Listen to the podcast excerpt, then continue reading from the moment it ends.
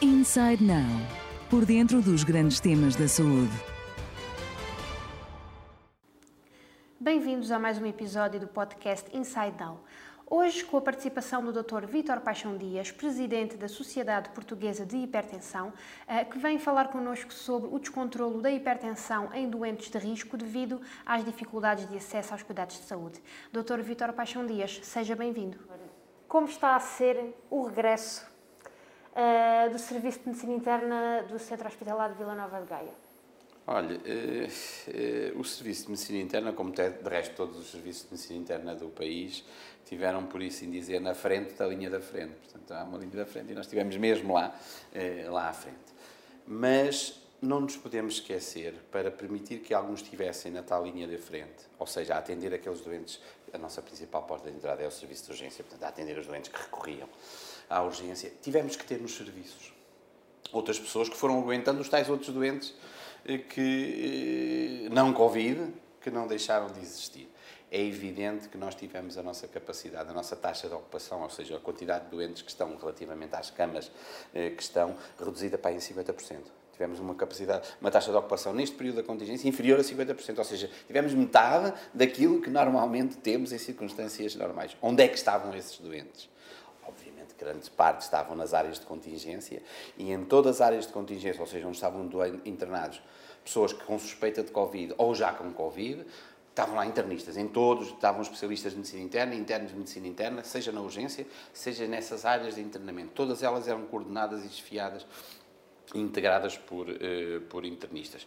E sendo a patologia respiratória, e sendo esta uma doença respiratória, para além de ser uma doença sistémica, envolve vários órgãos, mas é predominantemente, obviamente, respiratória, portanto, sendo essa uma das nossas principais causas de internamento, obviamente que esses doentes estavam aí.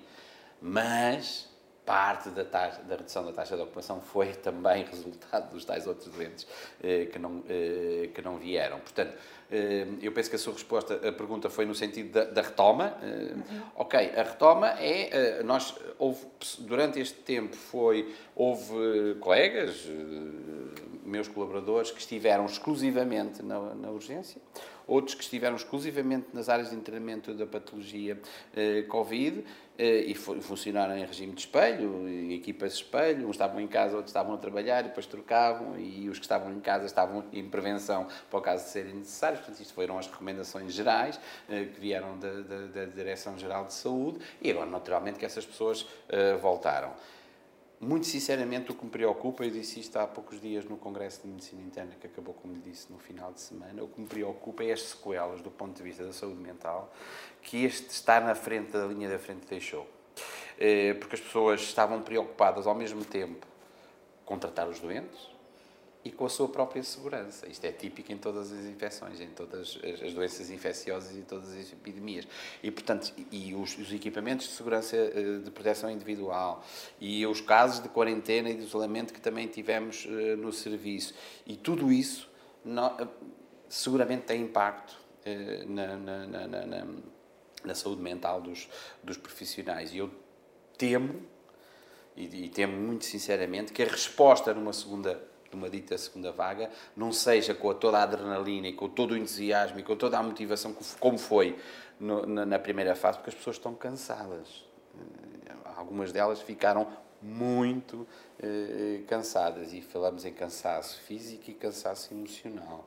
E portanto essa é uma coisa que realmente me, eh, me preocupa. Para já está tudo tranquilo. Estamos numa entre aspas numa lua de mel em relação ao, ao, ao vírus mais ou menos mas estamos a ver sinais de que as coisas possam estar a querer aumentar e depois se virem sobrepor à contingência sazonal da gripe no, no, no, período de inverno. Portanto, vejo com algum receio, com algum temor eh, os, próximos, uh, os próximos meses, nomeadamente enquanto não existe vacina nem um tratamento verdadeiramente eficaz para o, para o vírus.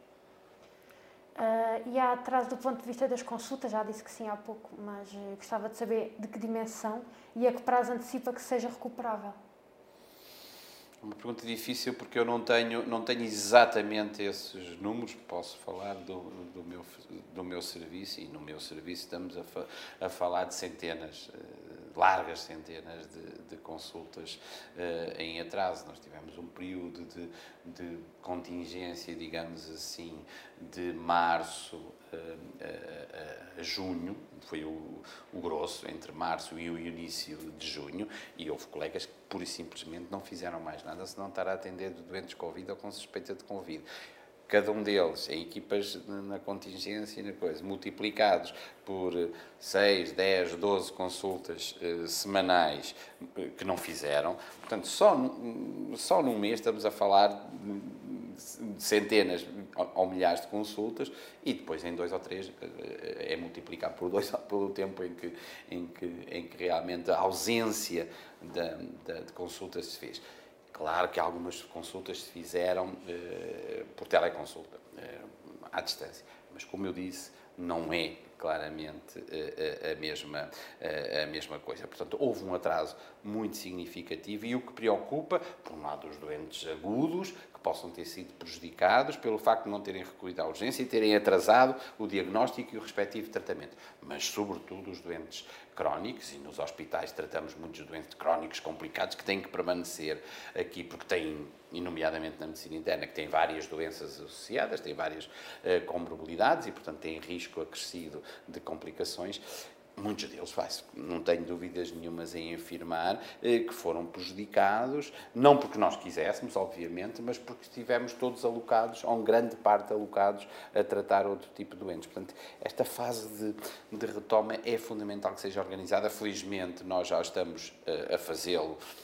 Uh, em, em, em 100% dos, dos casos, estamos a fazer as nossas consultas todas.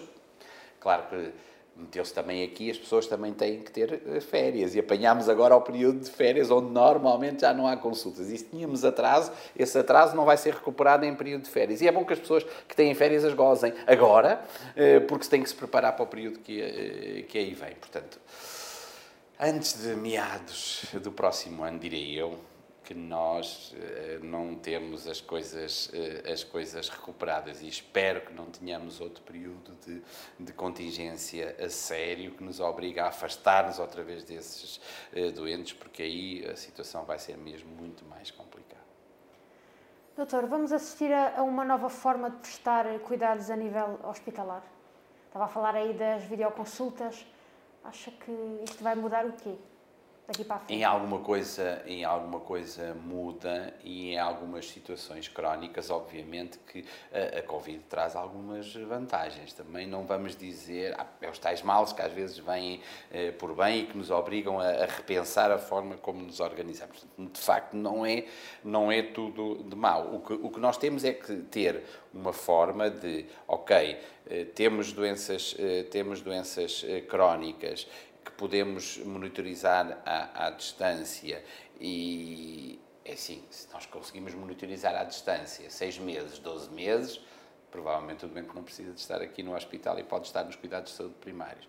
E esse é outro problema, é de que forma é que os cuidados de saúde primários, onde estão e devem estar grande parte dos doentes eh, crónicos, têm capacidade de absorver efetivamente eh, todos esses doentes, porque nós, em todos os hospitais, há doentes que infelizmente os colegas dos cuidados de saúde primários não podem absorver e que os doentes andam mais ligados ao hospital do que ligados aos sítios onde efetivamente eh, deveriam estar. Agora, nada sobre uma primeira consulta, nomeadamente em medicina interna, é impossível.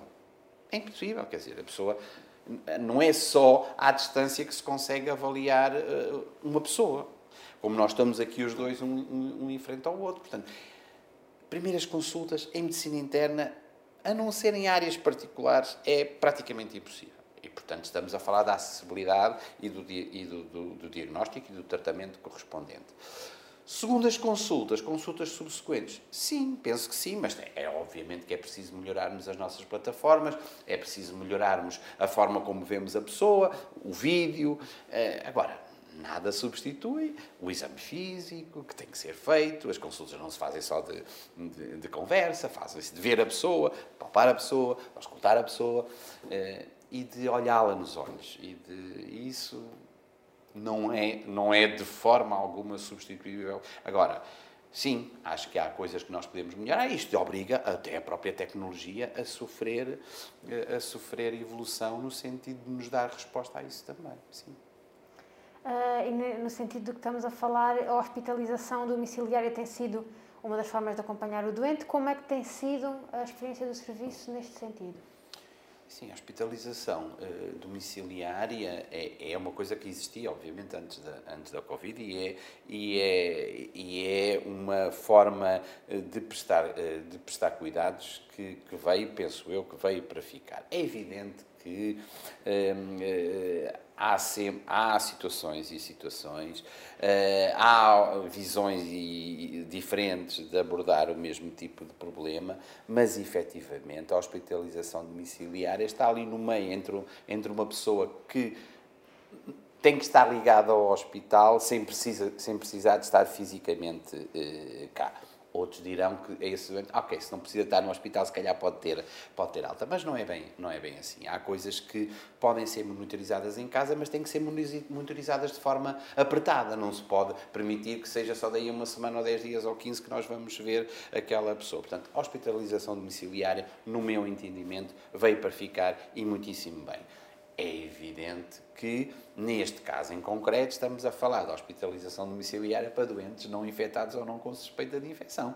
Porque isso, claramente, este tipo de doentes com risco infeccioso, de transmissão eh, de infecção, não podem estar na hospitalização eh, domiciliária. Têm que estar nos hospitais e têm que estar em, com medidas de isolamento adequadas a hospitalização domiciliária neste hospital cresceu muito em termos da, de, do número de, doentes, de pessoas internadas neste período. Precisamente para os outros, para aqueles que não precisavam de estar no hospital e que permitiam, eh, que, que era permitido que estivessem uh, fora. Mas não é para resolver o problema dos doentes infectados, é para resolver os outros que permitam aliviar o hospital físico, este que aqui estamos, dos doentes que realmente precisam uh, aqui estar portanto, permitindo tratar melhor os doentes que realmente eh, precisam de, de, estar melhor, com mais recursos, alocar os recursos àqueles, porque os outros que estão em casa, naturalmente, precisam de menos, de menos recursos. Uh, e doutor, na qualidade de diretor uh, de serviço no Hospital Central no, Central no Norte do país, considera que estão preparados para uma eventual segunda vaga? A pergunta clássica que toda a gente faz agora, não é? É sim, é, é, tem a ver com tudo aquilo que eu lhe fui dizendo uh, ao longo desta nossa, uh, desta nossa uh, conversa. À partida, nós respondemos de forma muito satisfatória ao primeiro embate, à primeira vaga. E respondemos, e respondemos porque temos um Serviço Nacional de Saúde. Felizmente que o temos. Porque países há e o exemplo claro é os Estados Unidos, que tem 4% da, da população e tem 25% dos casos de mortalidade e dos casos de infecção. Portanto, muito mais do que aquilo que suposto, seria suposto pela população que tem. Tem 4% da população mundial e quase 5 vezes mais os casos de morte e de infecção. Portanto, nós respondemos bem porque temos um Serviço Nacional de Sistema, ou se quisermos, um Sistema Nacional eh, de Saúde devidamente organizado. O que eu temo é que, ok, numa segunda vaga seria replicar aquilo que já fizemos. Uh, agora, não sabemos exatamente a dimensão da, da, segunda vaga e estamos, de certa forma, condicionados pelo embate da primeira, eh, pelas sequelas que a primeira possa ter deixado nos profissionais, nos profissionais de saúde. Isso, volto a dizer, eh, me preocupa eh, sobremaneira, porque eu acho que a capacidade que as pessoas vão ter de dar resposta não vai ser igual à, à anterior. E depois temos, isto é uma, é uma crise económica e é uma crise sanitária. Eh, e se não houver a possibilidade, se os números começarem a crescer e a crescer de forma assustadora e com casos graves, não houver a possibilidade de confinar e voltarmos a tudo atrás e voltarmos àquilo que fizemos na altura da, da emergência nacional, eu temo muito quais possam ser as consequências. Temos que pensar na economia, obviamente que sim, porque o país não pode parar. Mas isto é uma doença. E se não controlamos a doença, não há economia que salve para ninguém. E agora uma última pergunta. Considera que a medicina interna tem estado à altura do desafio? Ai, completamente. Uh, completamente. Claro que sou, estou a ser juiz em, em, em, causa própria, obviamente que sim. Mas a medicina interna, como disse, na linha da frente dos cuidados de saúde em termos hospitalares está a medicina interna, como está nos cuidados de saúde primários para os doentes em ambulatórios e, e, que obviamente que também se estão a portar muito bem. Mas falando daquilo que, que eu sei, a medicina interna esteve claramente à altura, à altura do, do desafio. Mas é preciso ver também que esteve à altura do desafio para as circunstâncias que encontrou e para o volume de doentes que teve que tratar. E nós sabemos que o tal Sistema Nacional de Saúde, eh, que eu falava ainda há pouco, tem fragilidades, que todos nós sabemos. E, portanto, se houver uma avalanche de doentes e de doentes graves, nós tivemos sempre capacidade para absorver mais doentes. Tivemos uma taxa de ocupação, mesmo nos cuidados intensivos, muito inferior, à, muito superior à necessária. Agora, o problema é qual é vai ser a dimensão, acho que ninguém sabe muito bem, qual é vai ser a dimensão e a gravidade dos casos que aí vêm. Mas, isso eu tenho a certeza absoluta, foi para isso que nós nos formámos e foi para isso que fizemos o tal juramento de, de Hipócrates, é que nós fiz, existimos para cuidar e nós existimos para cuidar os doentes mais graves, mais complexos, com mais doenças associadas. E estamos, eu tenho a certeza absoluta que estamos, eh, que estamos preparados, mas é evidente que o melhor dos melhores, o maior dos super-homens e dos super-médicos, não resiste se o céu, como diziam os, os, os, os, gauleses em relação aos romanos, se o céu lhes cair em cima da cabeça. E, portanto, vai depender muito do volume dos, do, da segunda onda um, e, e, da, e, da, e da, do estado de exaustão ou não que alguns dos profissionais já vão demonstrando.